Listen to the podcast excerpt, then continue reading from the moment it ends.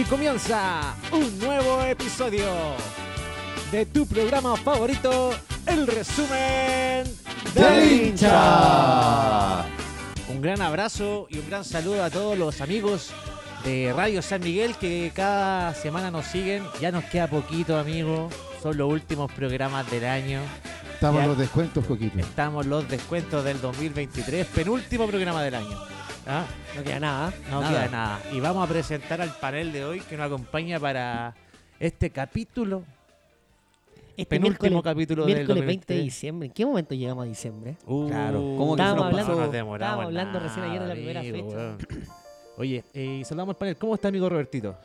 Coquito, bien, eh, bien, bien, bien. Ahí contento. Welcome por, back, Robertito. Sí, Welcome back. hemos vuelto, hemos vuelto en Gloria y Majestad después de haber eh, celebrado este, este título, la, la Copa Chile número 14 del cuadro popular del, del gran Colo Colo, del eterno campeón, eh, eterno campeón de Copa Chile, eh, el equipo más ganador de Copa Chile. Sí, con, eso hay que... con 14 copas. 14, 14 copas, qué lindo. 14 copas y, y bueno, yo no, no, no pude hablar, eh, de- no estuve el, el miércoles pasado, pero... ¿Pero estuvo pero celebrando? estuvimos celebrando, sí, Ah, celebramos bien. una, una Copa de Chile más. eh, siempre importante eh, dar una vuelta olímpica para Colo Colo.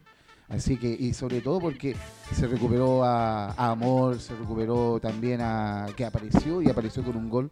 Así que ahí vamos. ¿Algún a- ánimo de revancha con Magallanes por la Supercopa de principio de año? Había una cosita ahí con, eh, con Magallanes por el por la Copa Chile pasada, entonces había un carácter un poquito de revancha de querer eh, en este en esta Copa. Chile dar la, no, dar la venganza. y, vuelta. y duele histórico, Dar la el- vuelta. duele, duele histórico del fútbol chileno.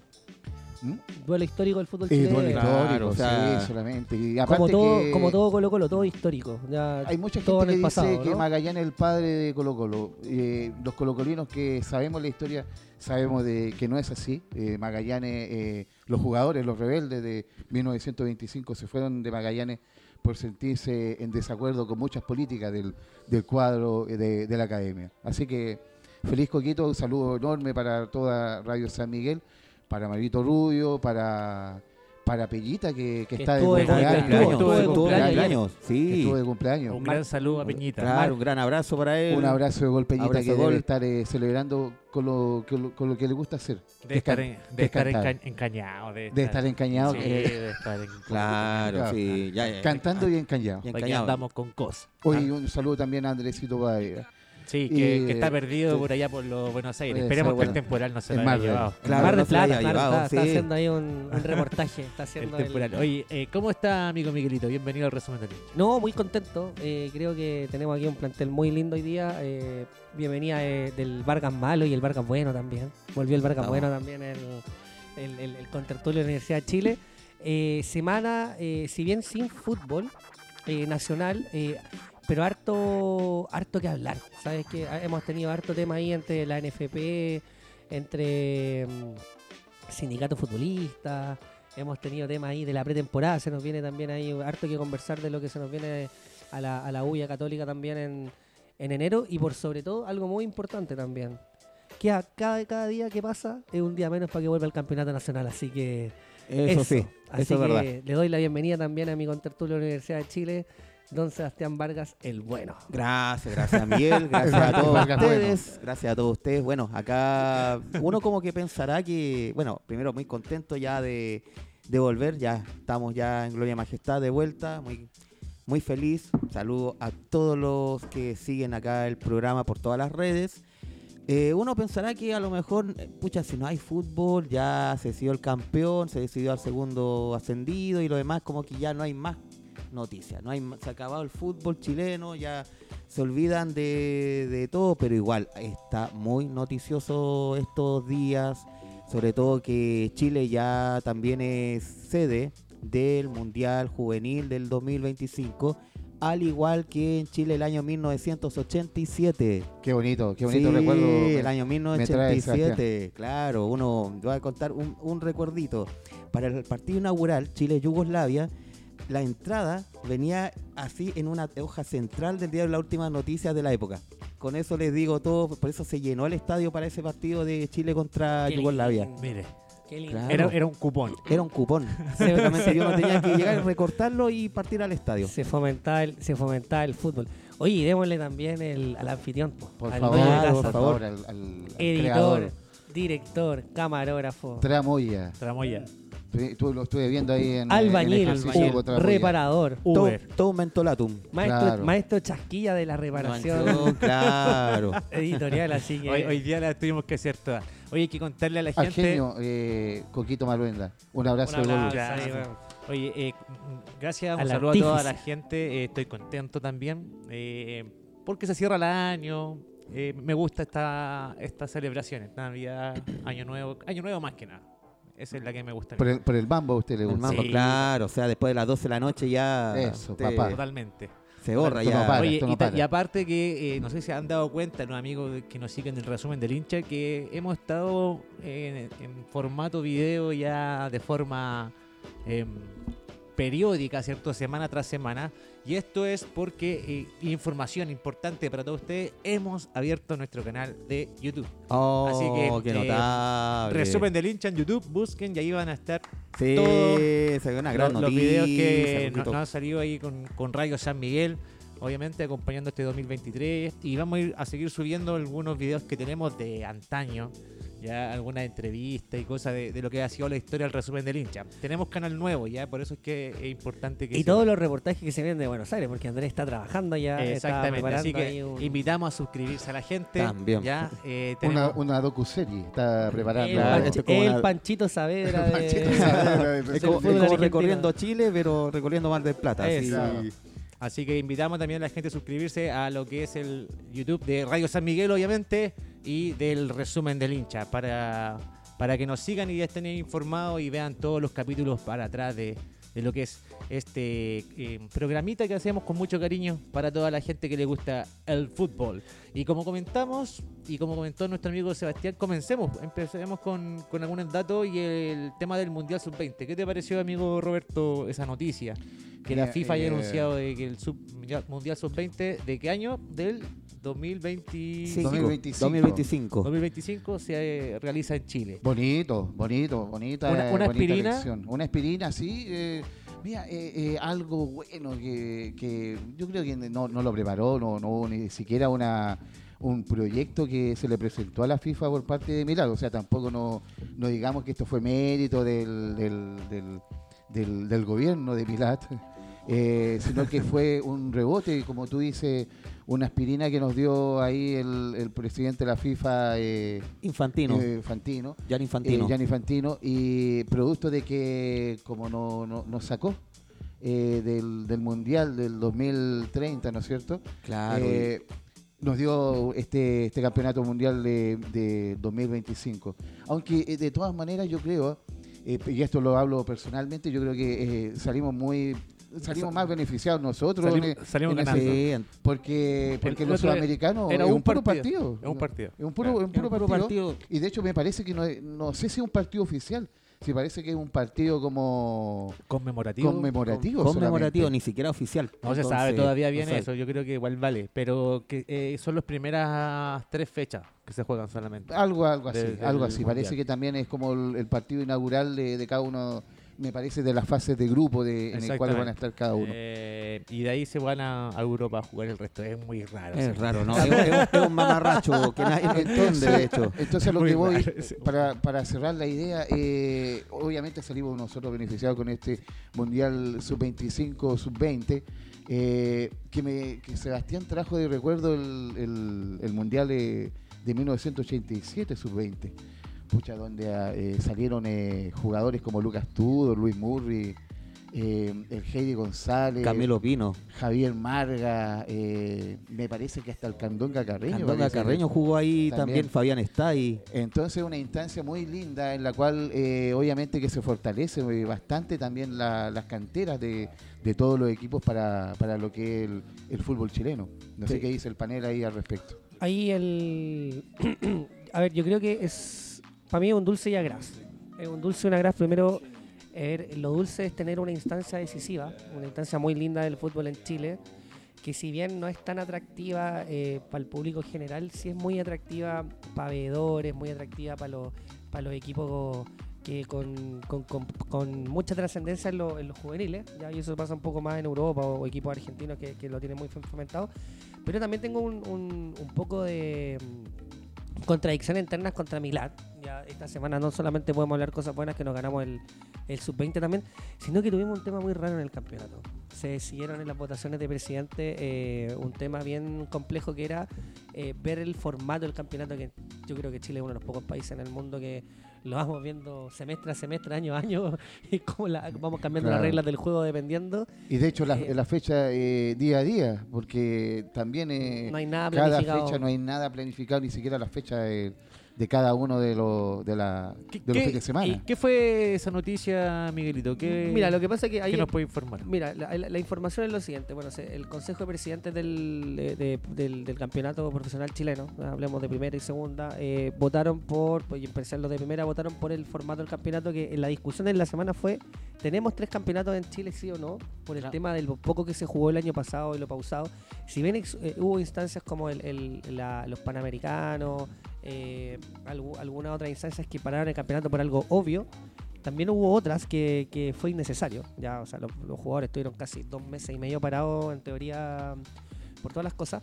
Y también se tocó un tema muy sensible, que aquí es donde ya tocamos también otros factores, que es el tema de eh, los cupos de extranjeros que sean por los equipos de primera división. Mm. Se tomó la decisión, eh, muy raro que no, no, no fue muy conversado, pero ahora podemos, del próximo campeonato, las bases permiten tener seis extranjeros eh, por equipo y seis en cancha. Entonces, a mí estas cosas son las que me producen... eh, Y que le pega también al tema del, del Mundial Es que Sub-20. a- a eso voy, o sea, eso, a eso del- del es- Mundial Sub-20. Recordemos que el 2024 está a la vuelta de la esquina, nos quedan, estamos a 20 hoy día, miércoles 20, nos, nos quedan menos de, de dos semanas para partir el 2024, el 2025 lo tenemos a la vuelta de la esquina y estamos viendo que el próximo campeonato, que es el de fomentar figuras, quizá probablemente sub-20, Es donde se van a encontrar Eh, eh, a, los, a los jugadores del... se va a de topar un poco. Entonces yo sub-20. no, no sé si es esto, eh, eh, es como que estamos aquí en la casa y de repente vamos a decir, oye, hoy día almorcemos, eh, no sé, una cazuela y después llega el papá y trajo costillar y cambiamos todo. Eh, o sea, se- la planificación no se fue porque para mí o mi punto de vista, y quiero escucharlo a ustedes, que si vamos a planificar una base de juveniles para el 2025 que esperamos de local hacer algo importante, o sea, ojalá llegar a instancia decisiva, Lo y ideal. después tenemos un cambio en la planificación del campeonato nacional donde ellos son los que juegan. Donde le, a ver, no es quitarle la oportunidad, a ver, los muchachos también tenían que correr más, pero, pero es raro. Ya, Me- pero Pensando de aquí al 2025, de las figuras que actualmente están en la selección, no creo que lleguen. Eh, estamos hablando, por ejemplo, de Aravena, Asadi, Pero puede venir, no sé, el Damián Pizarro. Damián Pizarro es cosecha 2005. pero llegaría con 20, justo. Claro, o sea, es que, es que lo que pasa es que... Me Yo- parece pues, que entraría, Entraría. Porque me parece que no, no es como que a la fecha del, de que parte el campeonato ahí se hace el corte, sino que hay un margen también de... Ya, de pero de todas formas tampoco tenemos muchas figuras con esa edad que, de- que hoy en día eh, podamos proyectarlas para ese mundial. Yo creo que tienen que salir figuras No. nuevas. Y ahí, Claro. y ahí es importante el, el tema de, de mantener a Nicolás Es- Córdoba. También. Eh, el Y- proyecto de Nicolás Córdoba, no, No, haberlo eh, cambiado a una, a una selección adulta, sino que haber mantenido el, el trabajo que, que el trabajo formativo en las formativo, selecciones, si ese que es yo el creo que tema. va, va a sacar su fruto y, va y debería eh, eh, dar su fruto en el Mundial de- del 2025. No, yo encuentro también importante lo de los seis cupos. Debido a que obviamente ya va de la mano. seis Claro, extranjeros va- en cancha, eh, te quedan seis en nacionales y quizás se mantiene igual el tema de la sub-20. De la... No, no, te no. quedan cinco nacionales. Lo que pasa Pueden, con el tema... pueden jugar seis, Eso, seis eso- extranjeros eso y es cinco importante lo que tú ibas a decir, eh, Coquito. Porque el tema del, del, del sub-21 en, en lo que son eh, en el campeonato, yo creo que ahí eh, debería ya eh, de formar o, sea, o cambiarse eh, No, ese, ese tema y- para pero- un sub-20, para ya empezar a, a tener a esos jugadores que van a jugar el mundial, que ya tengan minuto en el, eh, en el profesionalismo y, y que obviamente reforzar ahí el, el tema a ni- nivel selección sub-20. Y lo, claro, y lo más probable es que eh, ya no ser sub-21, sino que va a ser sub-19. Ya pensando, por ejemplo, en lo que es el fútbol formativo, porque tienen que darle también prioridad al fútbol formativo para poder ya armar una, unas buenas selecciones de aquí al próximo año hasta mediados del 2025, en la fecha que va a ser el Mundial Juvenil. Ahora, ¿qué pasa? Con el tema de la, de la nueva reglamentación de los seis, los seis extranjeros en cancha, que según ellos dicen, lo del Consejo Presidente, que hacer para darle con mayor competitividad al, al espectáculo, al campeonato y todo lo demás, lo cual lo encuentro totalmente eh, absurdo, fuera de lugar, porque como que tapa el progreso de la, del fútbol de formativo, de la proyección, de todo lo que va trabajando lo- los clubes día a día y sobre todo eso conlleva también al rendimiento de la selección pensando en el Mundial Juvenil. Eh, eso sí, eh, hay que trabajar con cosecha año 2006. Los que fueron, por ejemplo, al Mundial Sub-17 este año, hay que tener ojo porque ellos van a ser como, puede ser el equipo base para el Mundial Juvenil de en dos años más acá en Chile. El sub-20. El Sí, Sub-20. mira, sí, hay. A ver, yo lo que pasa es que ahí le- le- les hago una pregunta a todos. Hay material. A nosotros nos ha tocado, Roberto, que vimos el otro día el- el- los partidos, los clásicos de la, de la proyección del, de la U y Colo Colo. Eh, se jugaron la sub-20, la sub-17. Hay chicos, yo la, en la- U te puedo decir que tenemos a Arce, a Agustín Arce, que es un 10 de calidad. También viene este chico que venía de Cobresal, que fue en la figura. Eh, está Retamal, que es el capitán de la U, que es un que, es un chico de un metro ochenta y cinco, eh, medio parecido a Carles Puyol. Yo creo que hay. Lo que pasa es que el, el tema del fútbol chileno para mí es un tema que es lo que pasa con la U. Con la U hay un tema que estamos viviendo el, el- el día a día, pero dejamos de pensar en el, en el proyecto. Entonces, estas decisiones que se toman tan arbitrarias, llevamos, te puedo decir, no sé, una década jugando con cinco extranjeros y justo el año antes de, de, Claro, de- antes de- de un mundial de un mundial Sub-20, juvenil, pues, mundial sub-20. que nosotros vamos a ser eh, dueños de casa, eh, pasen estas cosas. Se dieron cuenta eh, y, y le pregunto al panel eh, eh, para, para ponerlo ahí al, al tapete. eh, los, los que votaron eh, por esta este cambio de 5 a 6 extranjeros en cancha son todos equipos que incluye, eh, incluyo a la U, incluyo a Católica, creo que, oh, perdón, No, a- Católica no, votó, Católica no votó. Cató- Católica no votó eh, a Votó en favor. contra. Votó en votó en contra. contra. eh, son todos los equipos que tienen alguna relación con, eh, con representantes. Sí, Entonces, o sea, Te da, Lleva- te lleva da- eso. Te da a, a pensar en forma turbia Mira, sobre, la decisión les que do- se tomó. les doy un puro dato. Dentro de la decisión de hacer un tercer campeonato en Chile este año 2024, eh, lo que se habló toda la semana o, las respuestas de los, pres- del- de los presidentes fue que el sponsor del, campeonato, quien televisa todo, que es el TNT Sport, no tenía el presupuesto todavía asignado para hacer un tercer campeonato en el fútbol chileno porque todavía no están todos los, abonos, todos los televidentes eh, listos. Entonces, ¿qué es lo que pasa? Más campeonatos, más equipos, más torneos, la torta esa chica también para los que ganan más. Y eso es algo que tú también dices, ¿en qué momento privilegiamos el fútbol? Y ese es mi dulce y agradez que tengo para el, comentario acá del, del- programa. Y bueno, y lo termino también con un tema también que los dejo eh, cuestionado a ustedes. Eh, volviendo quizá al- a lo que va, el espíritu de este programa que estamos hablando del, del torneo, yo no sé si eh, seis extranjeros también ayuda a la competencia local, porque al final los que tienen el presupuesto para contratar extranjeros y probablemente los de más calidad es Universidad de Chile, Universidad Católica y Colo Colo. Y todos los extranjeros que probablemente traen estos equipos grandes, eh, hoy día lo dimos cuenta que tuvimos a un Neri Domínguez casi todo el año en la banca, un Darío Lescano en la banca, eh, un Fabián Castillo, eh, no sé en Católica, pero De los Santos que prácticamente no jugó en No Colo jugó. Colo. Dice- Nahuel Paz. Nahuel Paz y Santo también, que venía también de... Entonces, eh, yo creo que la, la respuesta de haber dicho que era para hacer algo más competitivo no me cuadra. No, pues, para nada. Sí me cuadra. Al final es traer por traer, no es Miguelito. Claro, por eso digo, pero sí, pero sí me cuadra esta triangulación amorosa que hay entre los representantes, los futbolistas y los equipos. Sí me, me- no lo puedo decir con esto, me, nos ponían hasta demandar, pero, pero sí me huele a eso. Me huele, y- me huele a peligro y me huele a podrido también. pero eh, y le pregunto al panel eh, brevemente, ¿les gusta el tema de la del, de esta de este reglamento sub 21 que tiene el torneo?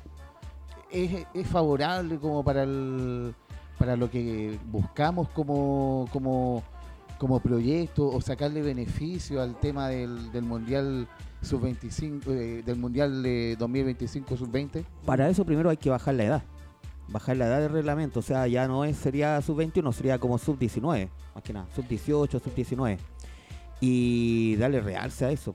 Darle realce Pero- a, a esa, ¿cómo se llama esto? a esos minutajes porque nosotros estamos formando, como yo le dije anteriormente, eh, el hecho de trabajar con, con el fútbol proyección, con el, fútbol formativo, Eh, eh, Nicolás Córdoba va a tener harto trabajo de aquí hasta dos años más con el tema de hacer selecciones, ver jugadores, para poder ha- hacer un equipo base, porque igual no hay mucho mucho tiempo que digamos entre la sede, o sea, que no hace- si Chile se adjudica la sede del mundial hasta la fecha del, del mundial.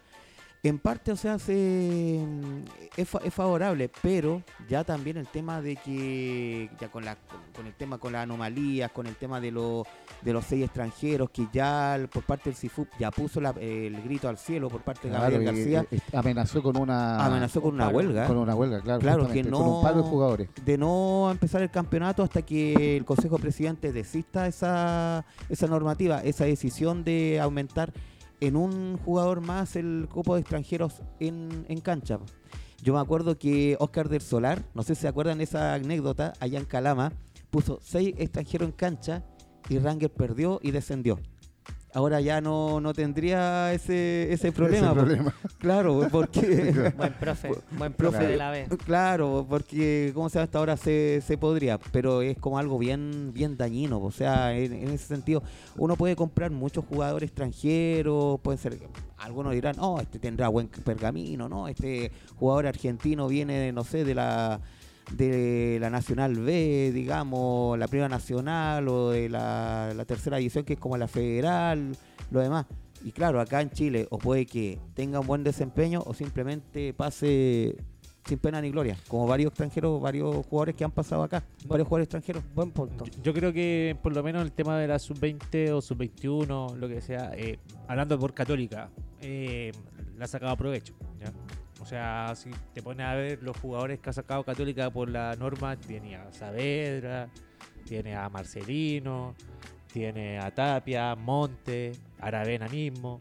eh, y así yo creo que Colo Colo puede decir lo mismo, la U puede decir lo mismo. Pero- eh, y, y yo creo que todos los clubes de esta manera Pero eso es eh, un proyecto. ya- lo que pasa es que, por ejemplo, no sé, si tú te fijas en la selección hoy en día, la figura, por ejemplo, de, de César Pérez de Calera, que está en la selección y que rindió. Si no es por la regla sub-21, quizás no aparece nunca. No, Eh, se, se entiende, ¿no? Eh, Claro, y, hay jugadores, costaría. jugadores que quizás hoy son un gran eh, aporte, lo que puede ser selección, que vino por esta regla. Ya, si, si, si no fuese por esta regla. Loyola, por ejemplo, que de, de Huachipato, también eh, eh, eh, entran en, en- ¿Tú lo en esa encuentras regla. beneficioso, eh, Coquito? Yo encuentro que es beneficioso porque obliga a los clubes a tener que poner jugadores jóvenes Aparte, aparte que un paréntesis. y eh, darle eh, la oportunidad, que yo encuentro que eso es lo importante para los jugadores jóvenes, que les den la oportunidad eh, y, y se la tienen que jugar. Y Coquito, eh, con paréntesis eh, brevemente, eh, lidian también con, eh, con su equipo, o sea, con su equipo sub-20, con, con el, el mismo equipo sub-20. No es que ellos, eh, por ejemplo, si no logran eh, una titularidad en el primer equipo adulto, eh, Dejan de jugar. y dejan de jugar. Ellos van lidiando permanentemente, o sea, cuando les dan la oportunidad de jugar un- en- con la adulta, la adulta. eh, y pero es bueno, porque igual eh, que sumen minutos jugando con, eh, con jugadores de, de adultos del primer equipo, eso también eh, le va dando experiencia y que lo pueda llevar a cabo y, y- y afirmarlo en el, en el Mundial del 2025. Yo creo que para mí, por lo menos, la, noticia del Mundial Sub, eh, Sub-20 eh, me gustó bastante. ya Me dejó bastante contento. Creo que, como tú bien dices, eh, es más provechoso que quizá un partido de un Mundial. Sí, por lejos. Eh, es mucho más provechoso. Y aparte que vamos a tener un poco más de infraestructura para poder tener eh, ese mundial y recibirlo. Bueno, se tiene que mejorar. Oye, pero yo tengo una contrapregunta. Del, hablando, para mí es súper interesante el, el- el semillero de, de- de que tenemos acá en el fútbol chileno, que yo creo que, al, al- al igual que el peruano, creo que hay mucho talento. Pero algo pasa en lo psicológico, en lo físico, que no, no estamos, no estamos llegando a la meta. Pero le hago una pregunta. Tú cuando tienes un fútbol, eh, quizás la realidad es más cercana, un fútbol mexicano que te permite tener una cantidad de extranjeros bastante amplia, eh, una Premier League también que te permite jugar con, con 11 extranjeros, una liga española también, una liga francesa, eh, entiendo que la no estoy seguro de la liga alemana, si les mentiría, pero ellos tienen otro tipo de fútbol. Ellos van a un mercado donde ellos efectivamente sacan uno o dos jugadores por equipo y, estos que juegan efectivamente son talentosos y juegan porque se lo ganan con mérito. O tienes el otro lado del mundo, que yo creo que es el que más cercano a nosotros, que es el fútbol argentino, el fútbol uruguayo, eh, donde efectivamente eh, tienes una capacidad de extranjeros bastante grande, eh, pero no juegan. Porque lo que hacen de alguna forma el, proyecto del fútbol argentino uruguayo, que es el- el de habla hispana, el que está más cercano a nosotros, efectivamente sacan jugadores todos los semestres. Todos los campeonatos sacan una cantidad de jugadores importantes, los cuales están exportando y todo, porque eh, hay algo distinto que es un proyecto a nivel, yo creo, país, de los argentinos y los uruguayos que trabajan esto. Yo desde mi punto de vista creo que la regla sub-20, como dijo Coco, estoy totalmente de acuerdo, nos permite mostrar jugadores que quizás no hubiésemos visto, pero también está el otro lado que te lo obliga y tampoco te lo ganáis por mérito.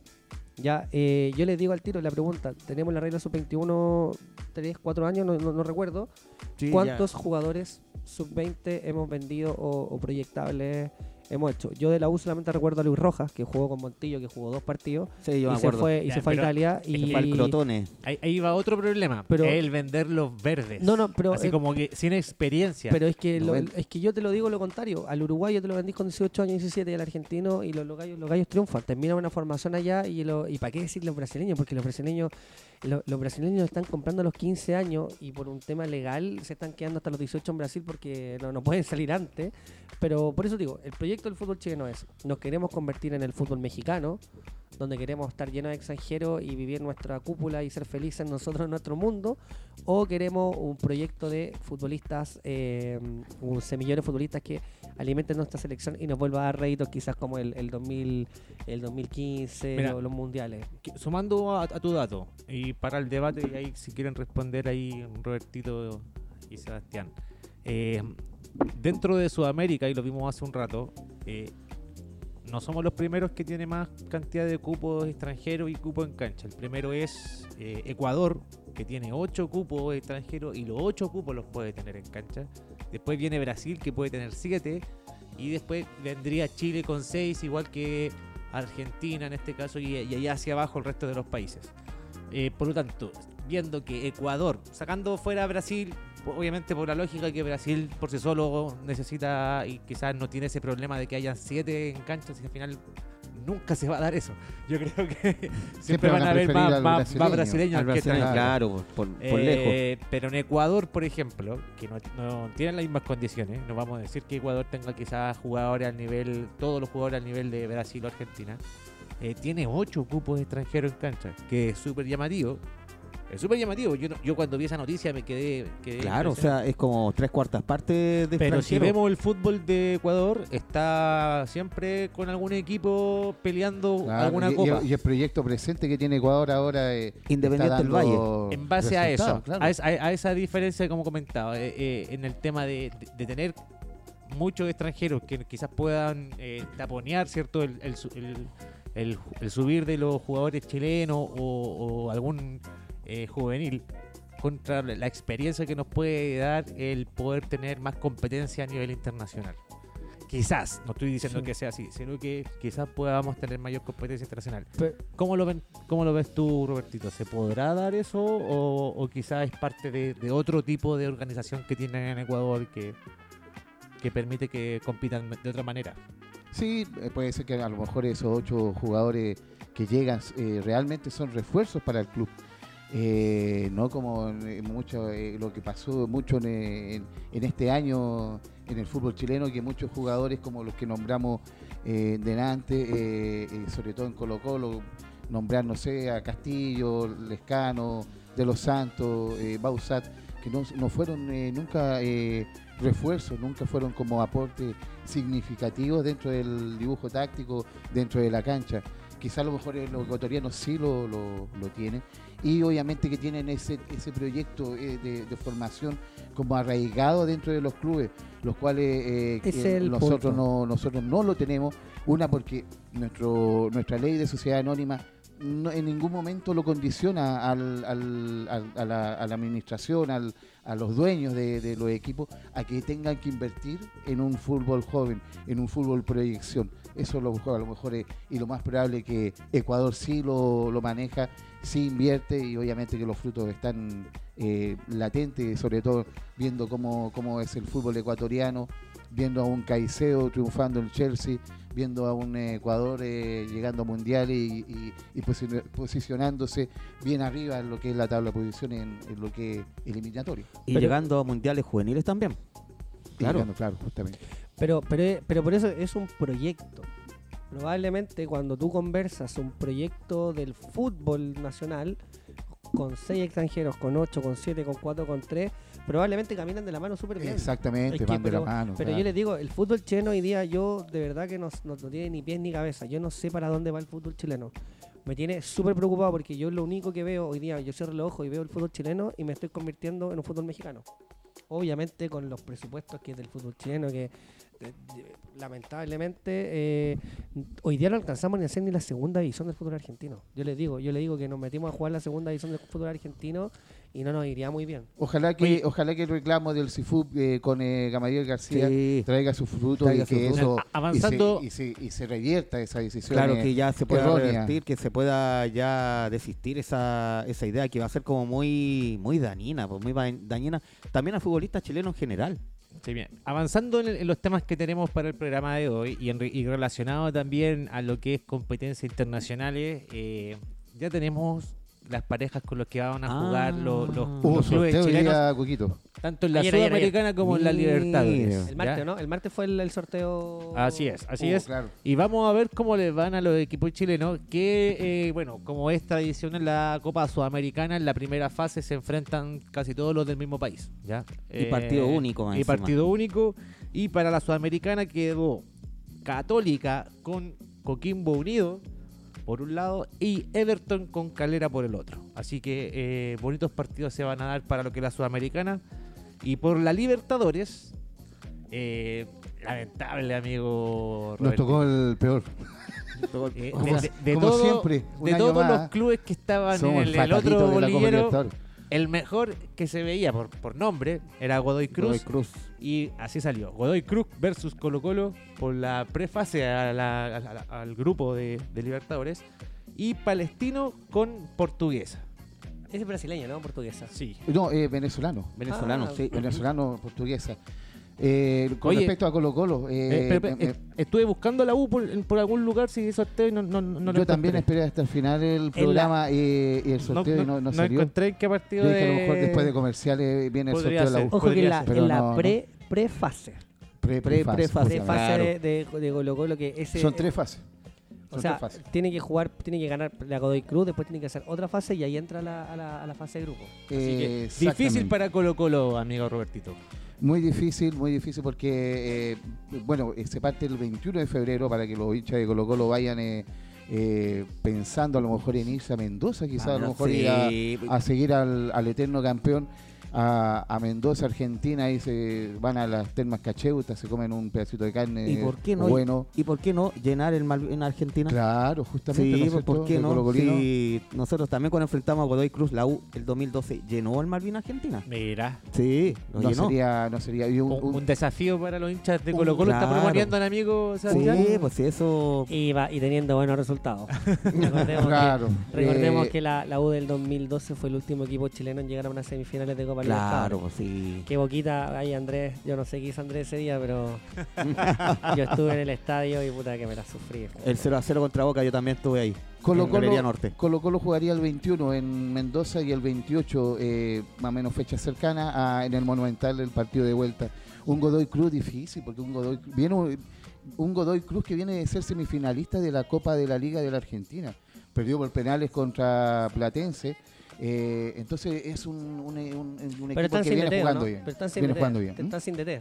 Entiendo que el, el- Me el- parece que están, eh, Sí. están sin DT. sí, Está- están- están Bueno, sin están en las mismas condiciones, ¿no? Sí. Claro, estamos, en la estamos estamos a la par. Así que vamos a jugar No los dos sin DT. Yo creo que no sería lo mucha- más justo. Exactamente, Lo están, más en- justo. están en las mismas condiciones, así que.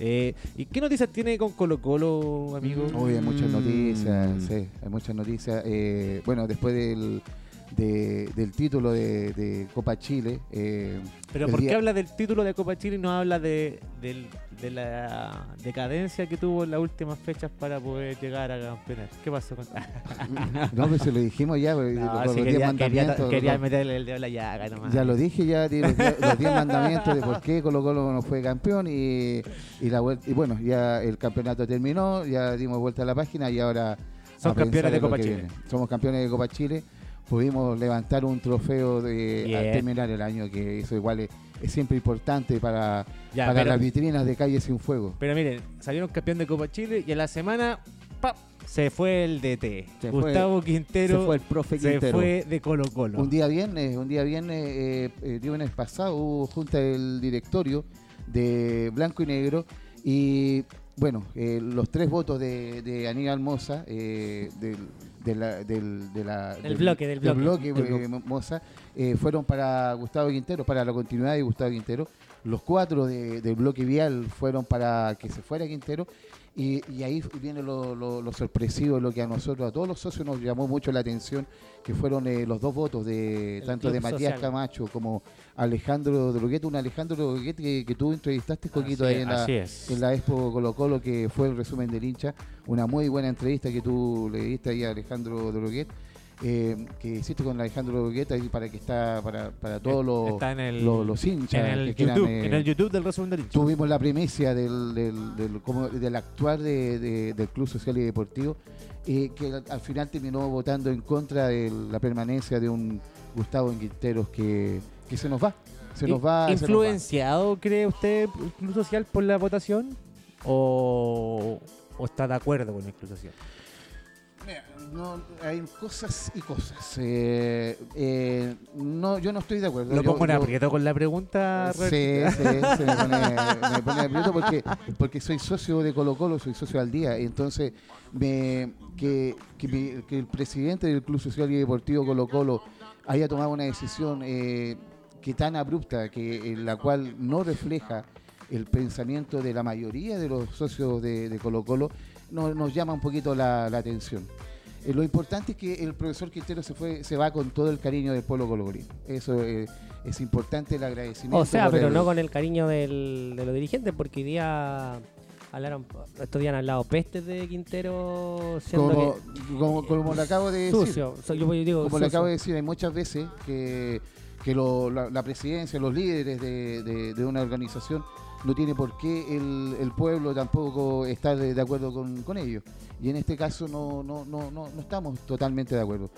Tu- Necesitamos haber, eh, por último, haberlo consultado con, eh, con, los socios de, Colo Colo, una decisión tan importante como era la ida de un Gustavo Quinteros que obviamente quizá en el ámbito internacional no le fue bien. eh, tuvo, tengo, eh, tengo anotado aquí uno- unos datitos que en el ámbito Bueno, él dijo internacional que- no, no le fue muy bien. Que él quería sacar a Colo Colo, o que lo- a llevar a Colo Colo, mejor dicho, a, a pasar por lo menos lo que era la primera fase de, de, de octavos de, De Copa Libertadores. Que era algo que hace mucho tiempo no lo hacía y que Y quedó no, en no lo hizo. Tuvo y que quedó en deuda, lamentablemente. en el ámbito internacional tuvo 13 partidos, Coquito, eh, ganó solamente 3, empató 1 y perdió 6.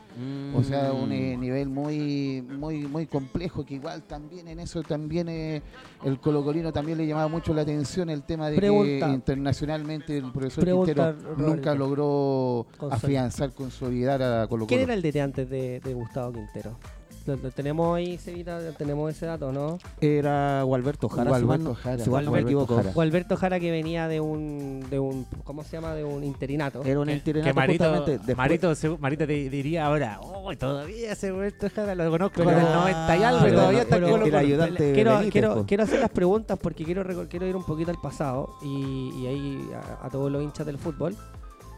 Yo la última mala campaña de un de Colo Colo que hizo rédito internacional fue la de Héctor Tito Tapia con, con Valdivia, con, con, con Valdés y todo. 2018. 2018. 17 si no me equivoco, ¿no? 2018. 2018. Dos mil- Porque fue 2018. eh, Colo Colo campeón 2017, 2018 jugó Copa Libertadores.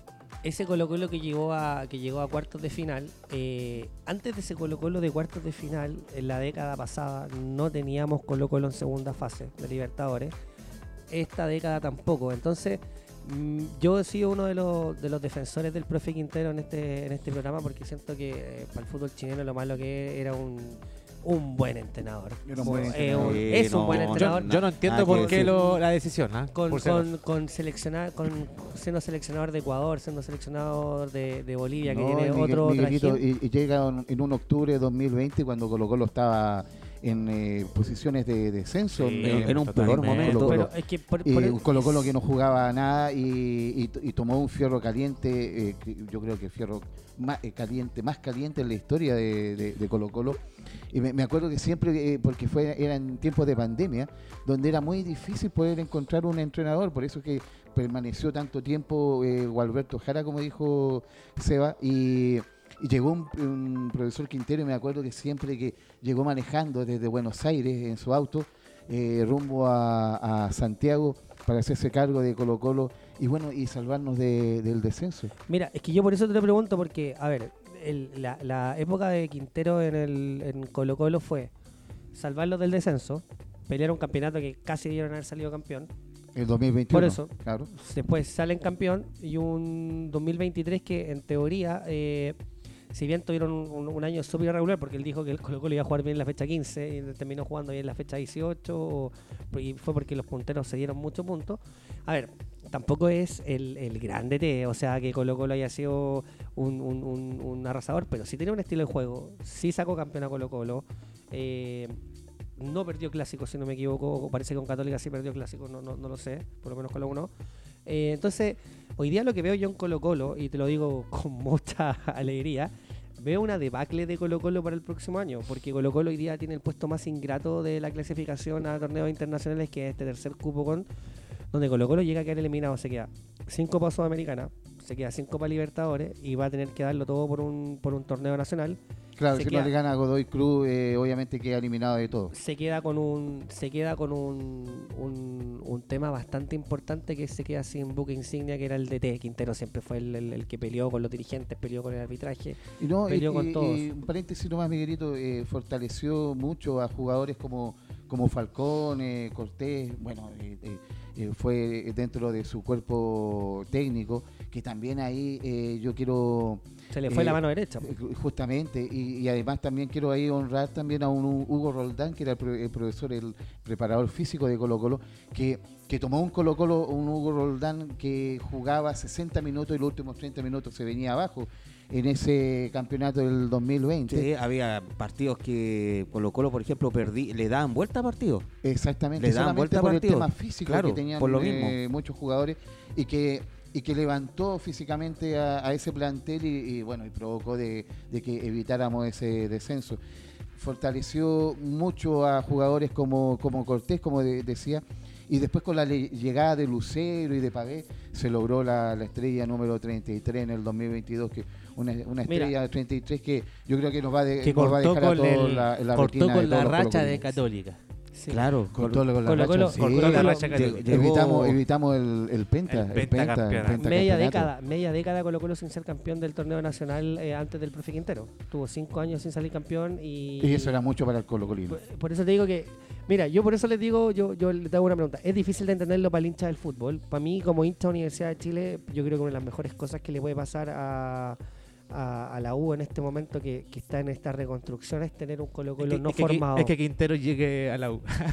Como, como lo, como lo postuló Johnny. Bueno, pero- bueno, pero recordemos Lo mejor que, que le puede pasar a la U es que. Quintero llegue a la U. recordemos, que Quintero, Quintero ¿ah? sacó, a ver, Quintero es un mercenario, Quintero sacó campeón de la Católica también, así que por eso estamos No, pero no, no sé si mercenario, porque al final.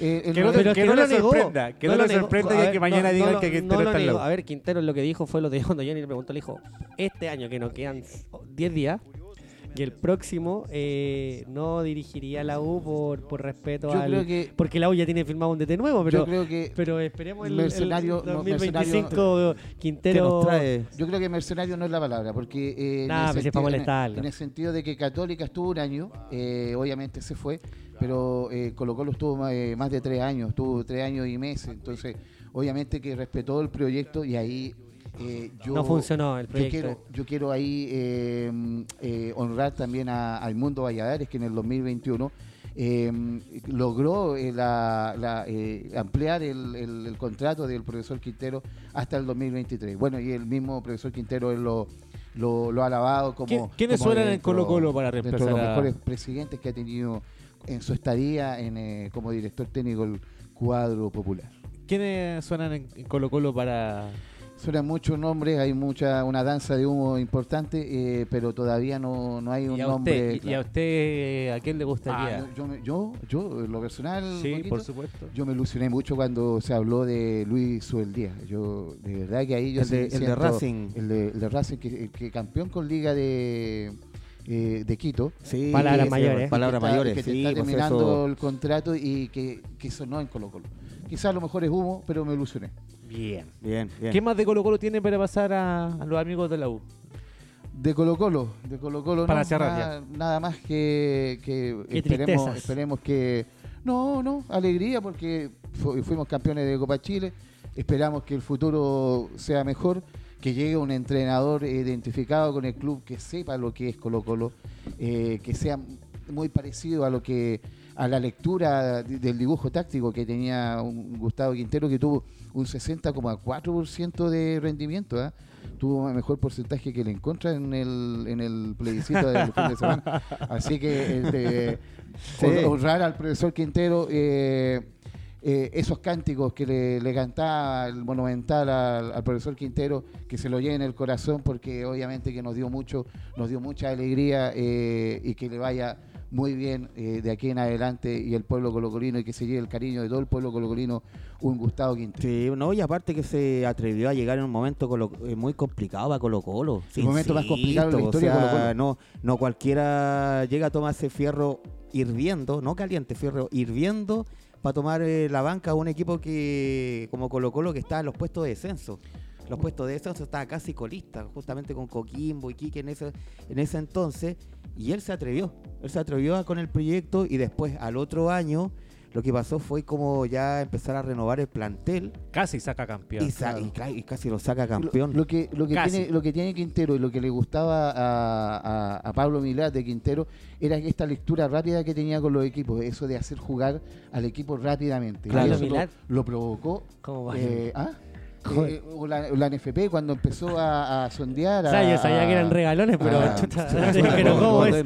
no, ya, o, o- o- No, o mejor, no, mejor pues. no sa- sacar a mirar, pero el medio futbolístico planteaba. Usted lo dijo, usted lo dijo, Bueno, lo, Roberto, lo tenemos en la portada mañana. El programa de hoy día o se llama Pablo Milán. Pablo. Pablo Milán, no, sí se notó. Siempre lo quise. Lo que pasa- pero sí que no, sonó en la selección y yo Pablo era- sonó en Colo Colo, no, pero. ¿cómo eso? Basta, ya. Sonó. Yo creo que todo lo que llega va a ser usado en su contra, Roberto. Profesor Quintero, eh, yo creo que eh, por eso Ya, sonó no, no le dé más gracias y Sí. ya lucharon ya. Sí. Así Así, de, bueno, así y- de, y así de reventaron. Mira, Eh, y lo último. esperemos, esperemos que Morón no- nos prometió un, un entrenador de, antes de, de que terminara el año. Esperemos que, que, Gustavo lo, cumpla, Álvarez. que lo cumpla.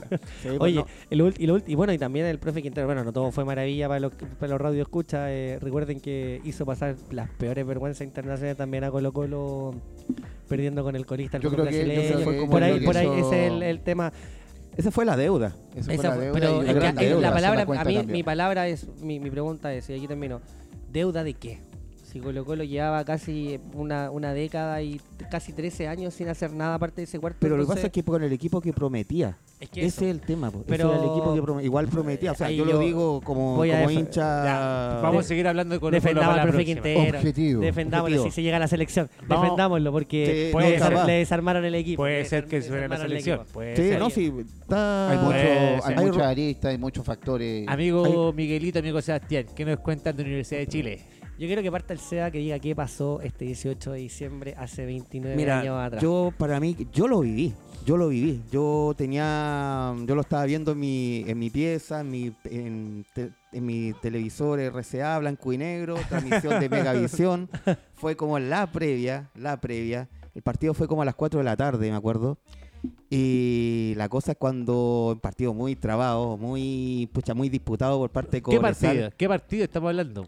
Eh, obviamente la U con Cobresal, pues. El- en Tierra Santa. en Tierra Santa, en El Salvador. 1994. Claro, el 18 de diciembre. Y la cosa es que ya para, para el segundo tiempo, cuando hace el gol Adolfo Valle, que ex jugador de Católica, de hecho, que estaba a préstamo en Cobresal, eh, ya como que al hincha azul dijimos, no puede ser otra vez, otra vez, o sea, otra vez con este sin sa- eh, estos años sin sabores. La U había perdido la, la chance de ir a Copa Libertadores en 92, un año 93 que tampoco fue como amargo y dulce y en la liguilla de Copa Libertadores de ese año tampoco no, no pudo clasificar porque clasificó la Unión, Unión Española. Y la cosa cuando ya llegó a la final, ¿o no? Eh, No, la Unión llegó, no, eh, cuarto final. cuartos. Cuarto final con Sao Paulo. Y la cosa cuando ya faltaban 10 minutos para el partido, eh, el penal de Juan Rivera El matador a, se dejó caer a- a. Marcelo Sala y Sabor Estamos- Imperatore lo cobra. todos claros, ¿no es cierto? Y la cosa Isaac cuando y Mardones. y Claro. no, y Pato Mardones casi bota ese arco allá en Salvador y Con ya- rabia, esa es la cuestión. Eso es Claro, lo que sí. falta hoy día, jugar con al rabia. medio, o sea, casi le vuela la mano a Johnny Pérez, arquero de Cobresal, y un Cobresal que yo creo que el hombre el maletín influyó, porque Doctor Orozco después en Zoom Deportivo en la noche Lo dijo- reconoció. lo reconoció que hubo gente de Católica que le pagó a, a Cobresal, a tres jugadores de Cobresal, porque se jugaran el partido. Cobresal ya estaba descendido ya. Cobresal ya estaba, ya estaba en la B, ya había ascendido dos fechas antes, de hecho ese torneo 94. Y de anécdotas, yo me acuerdo que yo lo fui a la calle, tenía mi gorro de la U, me fui a, so- a- a dominar la pelota. Ese una- campeonato de, de- que ganó la U Católica lo estuvo punteando casi completo. Claro, o sea, el 80%. Se definió en de los clásicos. Se definió en los clásicos. Se definió ese primero, ese 2 de diciembre de ese Carlos- año con el gol del matador. Las figuras de, de la U ese año fueron Carlos Robles y Salvador Imperatoria. ¿eh? Los- Quedó herido, quedó todos herido. los que- Robert. No, todos los que y- sabemos la historia de ese campeonato eh, sabemos un poquito de aquí. Oye, pero en ese tiempo. Eh, En ese tiempo, hablando de la sub-20, debutó un matador Salas. Claro, Sí. pues. Debutó un Sí, matador Salas matador. siendo. Pero con tenía 18 también años. buen equipo. Sí, Sí, o sí, sea, aquí estaba el huevito Valencia, estaba Aredes. Aredes era el el, 10. primer, el primer 10 de la U calado que yo veía en vivo y en directo fue Raúl Aredes. Yo tuve como la dicha de, de verlo jugar. De, Lástima de que centrales, estuvo de centrales era Barca con, eh, con, eh, con Rogelio con Delgado. Rogelio Delgado. Con Oye, Rogelio Todavía no aparecía. Ronald. Fuente, ¿no? ¿Mm? Todavía no aparecía Ronald Fuente. Ronald Fuente era lateral. Lateral. Lateral Ah, perfecto. izquierdo, de hecho, en esa. Bueno, y el esa- Superman. Y, y un, gol. Golver en la banca, ¿no? Golver. Sí. Sí, era la alternativa, Sí, Golver. pues. Ya el Ya 95, el 95 ya se se, convierte más en. se afianzó, se afianzó de- demasiado en el equipo, sobre todo en el gol que le hizo a Colo Colo, que no lo podía creer. Ese arco sur que llegaba, se tomaba la cabeza, Golver dijo, va, hice el gol. Qué bonito recuerdo. oye, yo ahí, el, ese 94 yo tenía tres años, no recuerdo mucho parte del fútbol, lo único que recuerdo de donde vivía, eh, fuegos artificiales. Yo me acuerdo como niño, eh, no entendía nada, solamente había gente celebrando. Tengo, vengo de una familia colocolina y cruzados, mi padre colocolino, mi madre cruzada. eh, y nunca entendí por qué me hincha hincha de la U, siendo que no, no tenía mi familia, no era muy azul eh, por, por, por, por lado materno y por lado paterno sí. Ahí toda mi familia de La Serena, un gran abrazo ahí a los, a los serenenses y coquimbanos. Pero lo que sí me regalaron ese año eh, de Navidad, que ahora ya estamos pronto a la fiesta, el traje del huevito Valencia. ah, notable. Cuando venía con las calcetas, el Ah, Tilectra, la- el- la el- siete, el ¿no? short, La sí, siete, po, Las 7. y la polera. Entonces, creo que de ahí tengo ahí el. el, el Sebastián este tenía la, la de Luis Murray. Yo tenía la sed de, de Luis Murray. Mira, qué Mira, o sea, Oye, pero qué bonito. Bueno, eh, 25 años les costó. 25 años, oye, y mm, veamos, volvamos a la actualidad.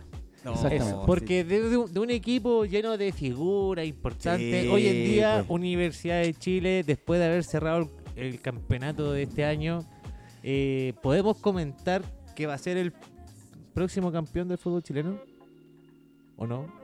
Debido a que se va a llevar a todos los jugadores del campeón actual del fútbol chileno. Sí, en todo caso, ah, yo creo que... Con esa triangulación. yo creo que a la, a la camiseta de Guachipato borrarle la, la letra, la- las líneas negras y ponerle... Universidad de Guachipato. Podríamos Ah, ponerle y cambiar el Huachipato. nombre de la Universidad de Chile por Universidad de Guachipato. ¿Qué es Sí. lo de- eh, No, real, el amigo único- Miguelito? el- ¿Es el- verdad que todo Guachipato va, va a pasar a la Universidad No, de el Chile? único, No, fa- el único factor que tenemos es Cerda y Cerda ya renunció a, a la presidencia de Guachipato para venir al directorio de la Universidad de Chile.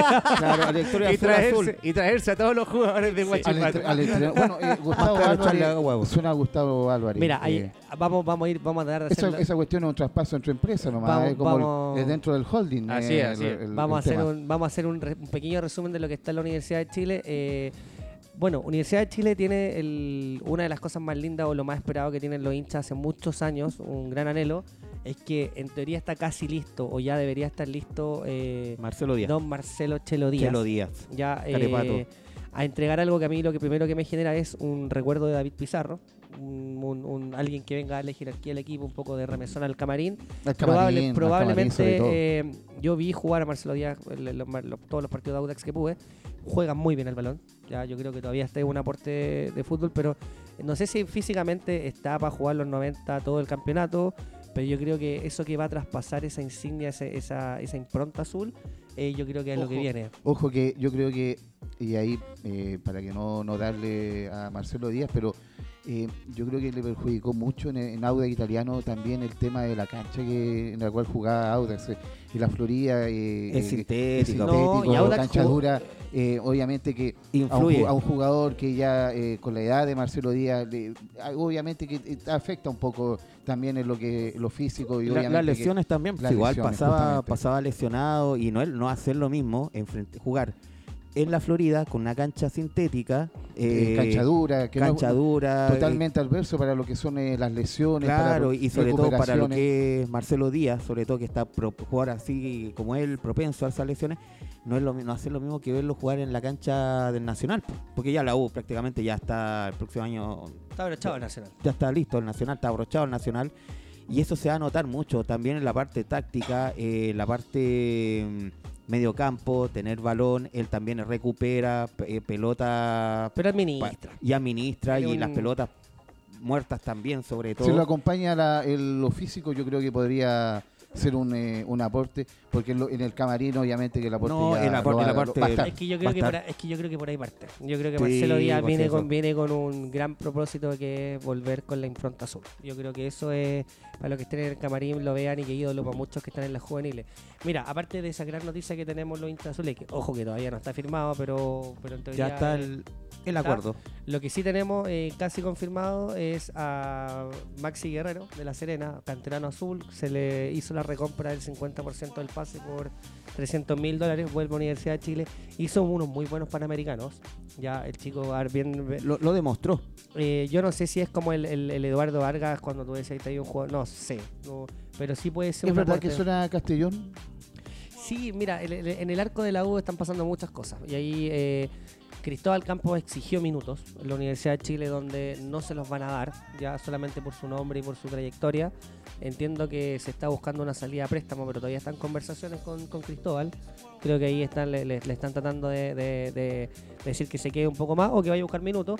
Y en caso de que se vaya a Campos, que, que puede ser un hecho que se vaya a préstamo, eh, Suenan varios. Suenan Zacarías de la Serena que estuvo. Yo creo que Zacarías es más arquero para una Universidad de Chile de banca que un Castellón. Yo creo que Castellón no vendía la banca y Toseli si ya renovó tampoco es para estar en la banca. Entonces veo difícil que venga un, un- un- también se está, está hablando de Arias. No creo que venga un gran arquero a hacer banca en la Universidad de Mm, Chile. Sí, también.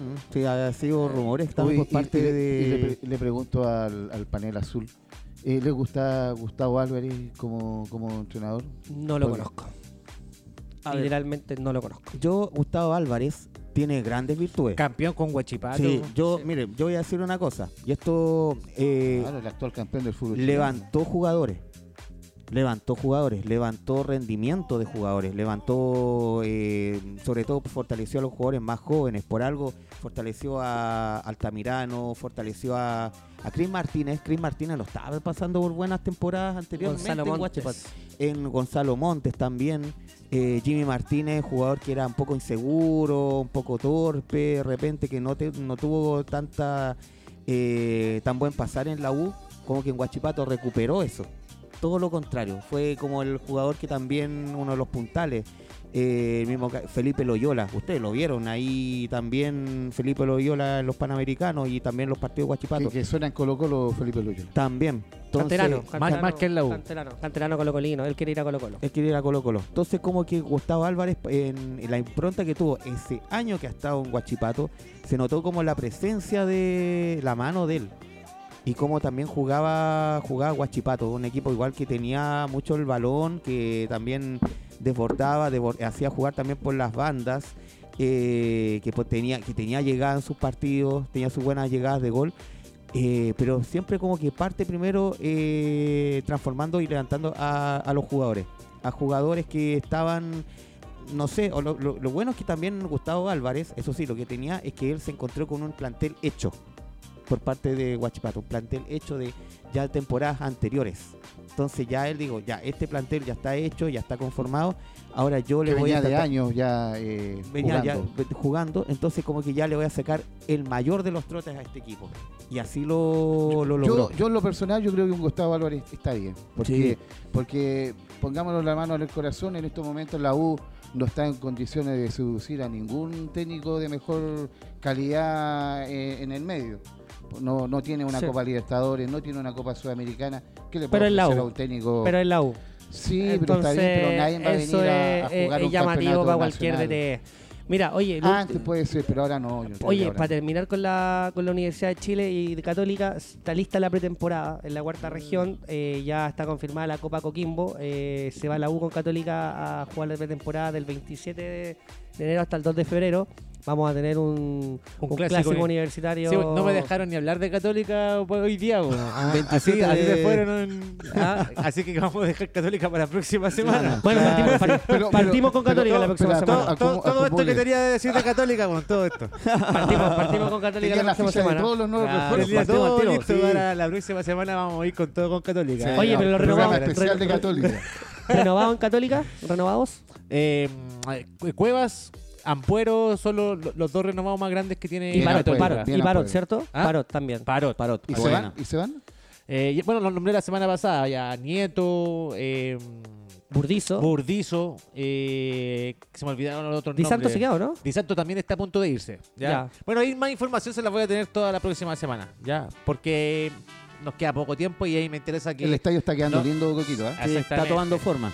Eh, que nos sigan a todos en nuestras redes sociales, arroba el resumen del hincha, eh, resumen del hincha en YouTube. Suscríbanse amigos, su- suscríbanse también a Radio San Miguel y le mandamos un gran saludo a toda la gente de Radio San Miguel que nos sigue como siempre cada semana. Un abrazo- Agradecido un abrazo también para- a Leito por A todos los. arroba Arroba Club Yungay. Yungay. Oye, y felices fiestas para todos. Y Felices fiestas de Navidad. La próxima Justamente. semana vamos eh, con todo para fin de año. Pa' fin- Vamos a Claro. tomar champán. Cuando Oye, las campanas así- se brinden. Último segundo, regalo de Navidad para, No, para Católica. después, para la próxima semana. Eh, esto fue, amigos, el resumen. Abrazo. de. Chau. Chau, chau.